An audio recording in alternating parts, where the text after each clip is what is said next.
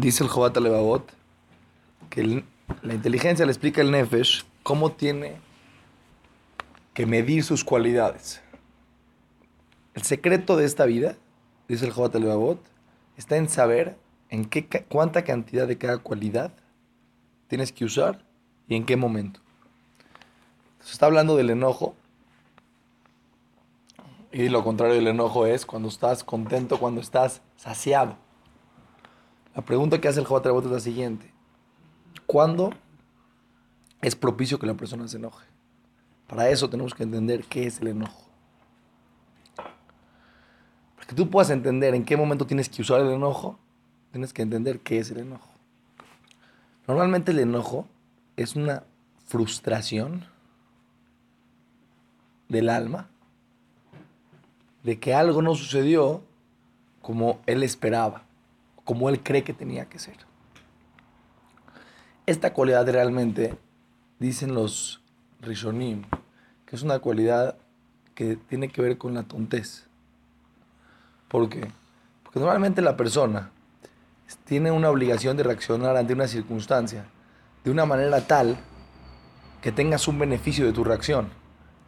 Si en tu reacción no tienes ningún beneficio, entonces aparentemente no aplica en ese momento o no tiene cabida, no tiene lugar esa cualidad. Realmente, ¿cuándo tiene cabida el CAS, el enojo? Si el enojo, en vez de arreglar, perjudica. Cuando una persona se enoja normalmente, pierde el control, pierde la conciencia. Dice el Ramban, cuando la persona se enoja, Kol minei geinam timbo. Todo el, todas las, todos los infiernos están dentro de él. La Gemara dice, el, el Zohar dice que a Neshama que mela, su Neshama se, se, como que no es, en ese momento no está en él. ¿Cómo puede ser que Baruj Hu puso esa cualidad en la persona? ¿Para qué? ¿Con qué fin? ¿Cuál es el beneficio? Entonces, tenemos que entender que el enojo sí tiene que tener un beneficio. Que Baruj Hu no puso entre nosotros cualidades que no tienen ningún beneficio. Todo lo que puso Hashem entre nosotros, si lo usaríamos en el momento correcto y en la medida correcta, tiene un beneficio. La pregunta es, ¿el enojo qué beneficio tiene? Nos las pasamos enojándonos. Cuando la persona se enoja, dice cosas que no quiere decir. Piensa cosas que no... Por eso la persona cuando está enojada no tiene que tomar decisiones. Es muy peligroso. Porque cuando él regresa a su estado de conciencia, se puede dar cuenta que actuó y dijo cosas que él no está de acuerdo con lo que dijo. Ni siquiera él piensa así. Pero en ese momento se salió de su ser. Entonces, ¿qué ganas con el enojo? ¿Cuál es el beneficio que tiene el enojo? Entonces, escúchame. Dice el Jobat Bota algo muy interesante, impresionante. El beneficio del enojo es protegerte de una influencia externa. Cuando la persona ve algo que está mal, eso que está viendo, aunque él no quiera, influye sobre su inconsciente. Por ejemplo, si una persona ve que un cuate está haciendo tranzas, aunque él no es una persona que hace, que roba, pero él inconscientemente, el hecho de robar se le hace un poquito menos malo en sus ojos. Cuando una persona rompe un límite y enfrente de ti lo rompe, lo que estás viendo en ese momento es que alguien rompió este límite que no le dio valor a, este, a esta circunstancia. Inconscientemente, para ti, y ahora en tu, en tu inconsciente tiene un menos valor. Por ejemplo, una persona está con una persona que no se cuida los ojos, en lo absoluto, que no se cuida de la sonora. Todo el tiempo dice la sonora, la sonora. Aunque él no diga la sonora, para él decir la sonará, ya no va a ser algo tan, tan malo.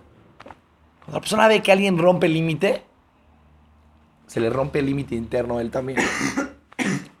¿Qué hace el enojo? El enojo, cuando la persona se enoja, esa frustración de la persona provoca que esa influencia que está viendo de afuera no entre. Es como una barrera hacia lo que está viendo. Cuando la persona se enoja, está, poniendo una, está reaccionando a una circunstancia. Entonces, la acción que le estaba por entrar a su inconsciente, él la detuvo con el enojo diciendo como que esto para mí está gravísimo. Esa frustración es como Como si yo agarro una huelga, que lo que estoy viendo está mal. Entonces, ¿cuándo tiene realmente cabida el enojo? Dice el Jotelabot, cuando alguien ve que, hace, que alguien hace algo en contra de Kadosh Baruj. Alguien hace algo que no está bien. Ahí te permite, te debes de enojar. Porque ese enojo te va a proteger, te va a cuidar. ¿Qué, ¿Qué quiere decir según esto? El enojo no viene para que tú después reacciones enojado. No viene para que enojado tú le grites, para que enojado le digas, estás pésimo, estás muy mal. No, no. El enojo no tiene cabida como reacción ante otro. Por ejemplo, dice la Torah que con tu hijo, cuando él hace algo mal, tienes que mostrar enojo, pero no un enojo verdadero, un enojo que aparente se está enojado. ¿Para qué? Para que él reciba un impacto que lo que está haciendo está mal. Si nosotros entenderíamos esto, este concepto, entonces, en todas las demás veces que nos enojamos como niños chiquitos, no con un beneficio del enojo, sino con lo contrario. Cuando la persona se enoja y no está en, no está en el lugar adecuado, en vez de arreglar, echa a perder. Echa a perder sus sentimientos. Dice la, dice la Gemara que una persona que se enoja, todo su estudio se, se le olvida. No, es una, no quiere decir que se hace un tonto y todo lo que estudió en su vida no se va a acordar. Quiere decir que hay una parte de él que se desprende de él. No es fácil este concepto, pero si la persona entendería que el enojo solamente en muy pocas circunstancias tiene beneficio, y la persona es inteligente, entendería que no tiene sentido enojarse. ¿Qué vas a ganar con el enojo? No lo puedes controlar. ¿Qué pasa con la persona? No lo puedes controlar. Todo lo que estamos haciendo nosotros en esta clase es estar viendo las circunstancias desde afuera, ser un poquito más inteligentes para poder entender. Si tú entiendes que el enojo te va a destruir internamente, lo controlas en ese momento. El reaccionar como un niño chiquito ante cualquier circunstancia es una señal de inmadurez. Todo el objetivo de la persona es que se arregle, que se arregle él mismo. La persona tiene que saber, aún yo pienso que el enojo es una de las cualidades más difíciles de usar en el momento correcto. ¿Por qué? Cuando la persona vea lo que está mal, si realmente a él no le parece que lo que está viendo es algo realmente que lo frustra, va a ser difícil que se enoje. No te puedes enojar. Tú ahorita ves una persona que llegó tarde a la tefila. Y tú también llegaste a la tefila y para ti no es el fin del mundo. No aunque te quieras enojar, no te puedes enojar. Porque para ti eso realmente no es que él, hizo él no hizo algo que realmente te frustra. El enojo en un momento adecuado es una señal que tienes un nivel espiritual alto. Pero el enojo, el enojo verdadero, ¿sí? No el enojo contra la persona sino contra el acto de la persona, no contra la persona. No porque la persona te cae mal, entonces tú dices, yo me estoy enojando, le Shem Shamayim. No, tiene que ver con la persona, tiene que ver con el acto. no, nos interesa ahorita que lo reproches, nos interesa que no te influya lo que tus ojos están viendo. Eso es lo que nos interesa. Entonces, eh, realmente los tzadikim que se pueden llegar a enojar en el momento y en la situación adecuada y con la medida adecuada, es una señal que tiene un nivel espiritual muy alto. Pero en todos los demás lugares, dice el Levavot, le está explicando la inteligencia al Nefesh. No tienen cabida. No tienen cabida. Porque no estás arreglando nada en ese momento. Sigue diciendo. Eh, lo contrario, cuando la persona está contenta, cuando ve que todas las cosas, la persona está, está dispuesto a saciar lo que el otro necesita, cuando todo se da de una manera correcta. Las siguientes dos cualidades es la piedad y lo contrario de la piedad es Agzariut. ¿Cómo se traduce Agzariut? Maldad. Maldad, lo contrario de la, de la piedad. ¿Con quién la persona tiene que tener? ¿Con quién? No, es maldad. Azar es cruel. Cruel, exactamente. Crueldad. ¿Cuándo la persona tiene la obligación de tener piedad? ¿Cuándo, cuándo es, tiene cabida? Siempre. Tienes razón, está escrito en la Torah que la persona tiene que llevarse, ser como a Afurrahum, Atarrahum. Pero dice él que lo principal es, ¿qué es la piedad? Pregunta el Mesías de Sharim. Aparentemente, la pregunta que nos tenemos que hacer es, si Hashem, ¿no? si Hashem es Emet, si Hashem es verdadero, aparentemente la piedad es lo contrario de la verdad. ¿Qué es la piedad? Realmente esta persona, por los, sus actos, le correspondía un castigo. Pero vamos a ser piadosos con él y no se lo vamos a otorgar. Está bien, tienes razón. Eso en otras palabras quiere decir que te estás alejando de la verdad. Porque según la verdad, según lo correcto, según lo justo, según la justicia, a él le correspondía una consecuencia negativa sobre sus actos. Y vienes tú y dices, no, lo vamos a tra- tratar con piedad. Pregúntale al Mesías de Sharim, aparentemente eso es sheker. Entonces, ¿cómo realmente entra la piedad y la justicia? ¿Cómo, cómo se pueden unir en una circunstancia? Se explica el Mesías de Sharim que la piedad no quiere decir hacerte el tonto de lo que es correcto. Quiere decir, él le explica en tres maneras, pero una de las tres maneras es, no voy a aplicar el juicio en este momento. ¿Qué es Erejapaim? ¿Qué es Erejapaim? Que la persona se alarga su respiración. Que no actúa en este momento.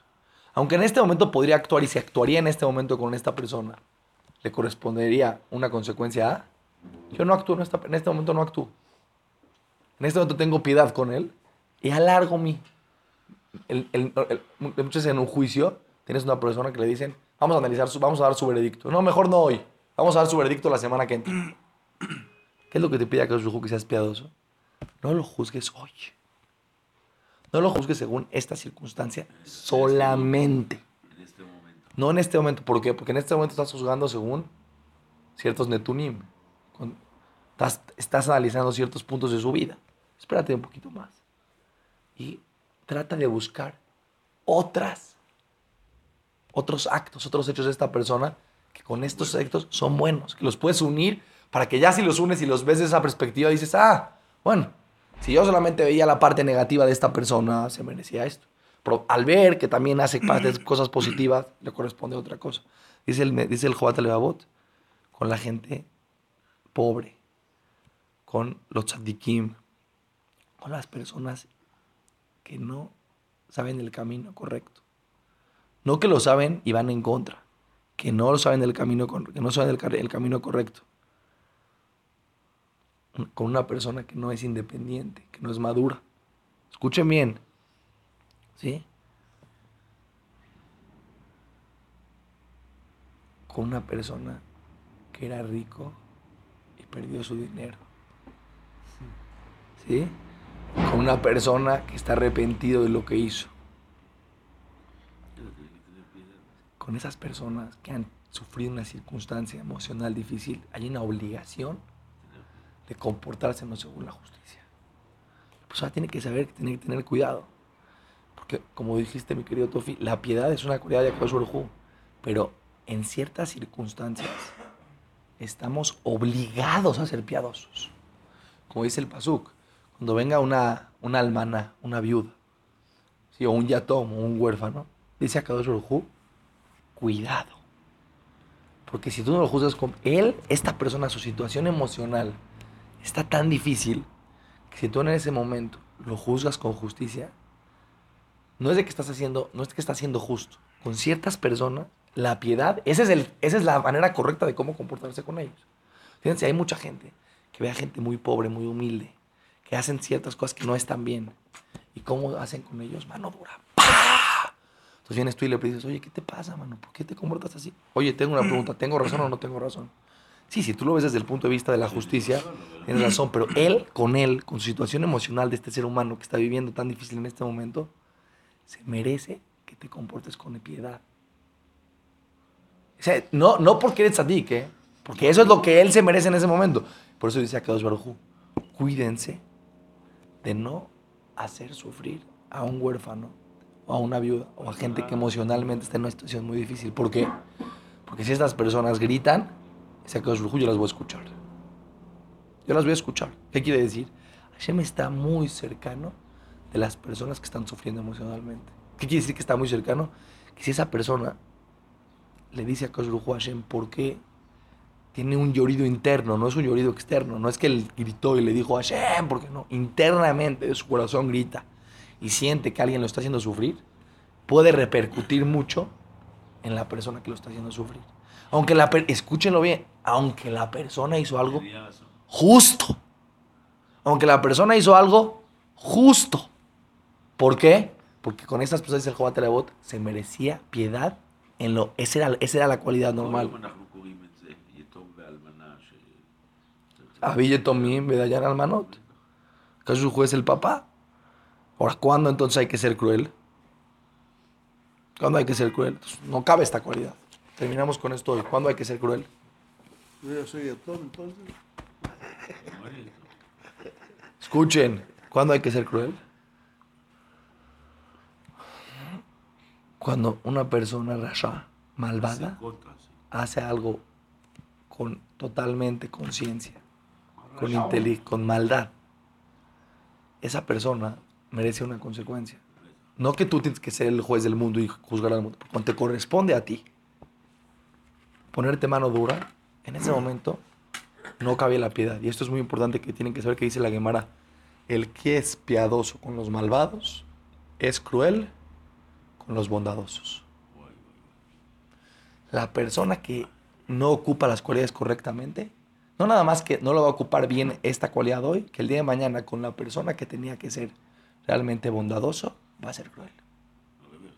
A- La persona tiene que saber que las cualidades de la persona son algo muy profundo en, el ser humano, que si las personas no las tiene bien calibradas, pueden llegar a pasar consecuencias graves. ¿Que ¿Cuáles son?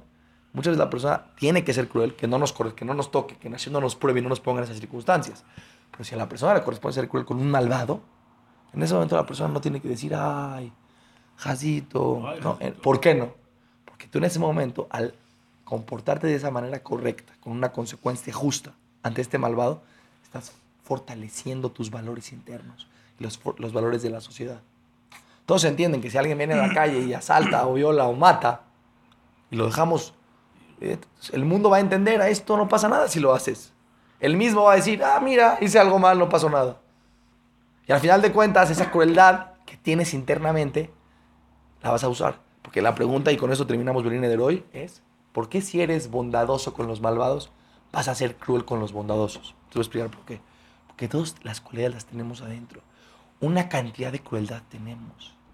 Si no la usas en el lugar correcto, la vas a usar en el lugar incorrecto porque la tienes. Y en algún momento va a salir a flote. Entonces, en el momento que la tenías que usar con el malvado, no la usaste, esa, esa cualidad no la puedes des desaparecer de dentro de ti. En algún momento esa cualidad va a flotar. ¿Con quién va a flotar? Pues en una circunstancia que tengas que ser un humanos. Seguimos adelante mañana. Gracias.